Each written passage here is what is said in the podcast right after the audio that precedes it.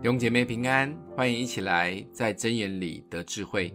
今天我们一起来看真言的二章十三到二十二节。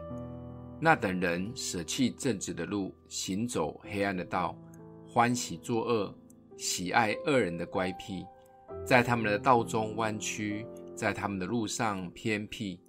智慧要救你脱离淫妇，就是那油嘴滑舌的外女。她离弃幼年的配偶。忘了神的盟约，他的家陷入死地，他的路偏向阴间。凡到他那里去的，不得转回，也得不着生命的路。智慧必使你行善人的道，守义人的路。正直人必在世上居住，完全人必在地上存留。唯有恶人必然剪除，奸诈的必然拔出。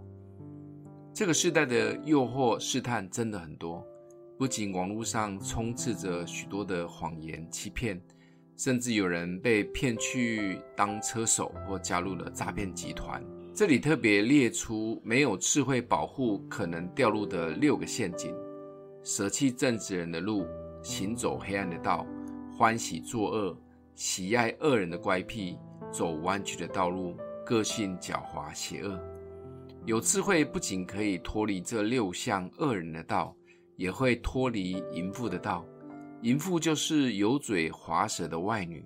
讲白话一点，就是有一些让我们觉得很舒服，会放下警戒、敬畏圣洁的心，甚至动了情欲去享受最终之乐的人或事，而最后陷入了温柔的陷阱，却不自知。就像号称最有智慧的所罗门王，也逃不过淫妇的纠葛。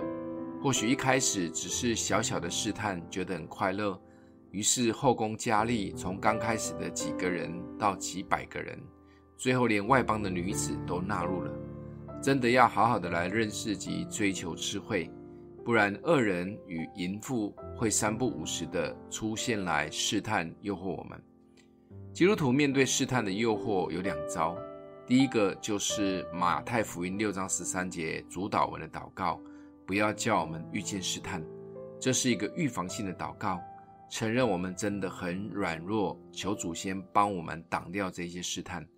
另外一招就是马太福音二十六章四十一节的，总要警醒祷告，免得入了迷惑。当真的遇见了，就要来到主的面前认罪悔改，把主权交给神，一直反复的操练这两招，这就是能抵挡试探的最大智慧。我们会安全很多。今天默想的经文是九节、十节。正直人必在世上居住，完全人必在地上存留。